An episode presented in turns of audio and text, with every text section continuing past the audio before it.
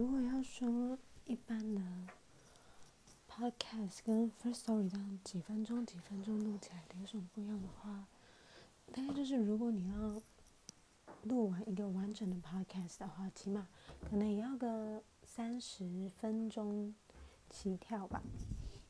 另外就是，既然你要录到这么长的时间，那么对于设备可能就会比较有点要求，因为大家要听这么长的时间，然后对于声音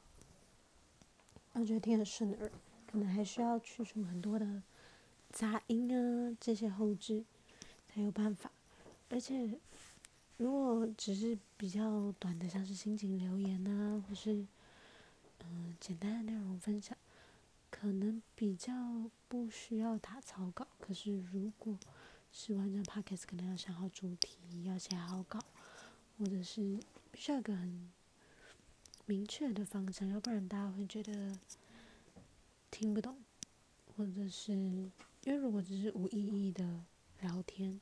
那声音给调到非常的好听，大家才愿意听个什么三十分钟一个小时。但如果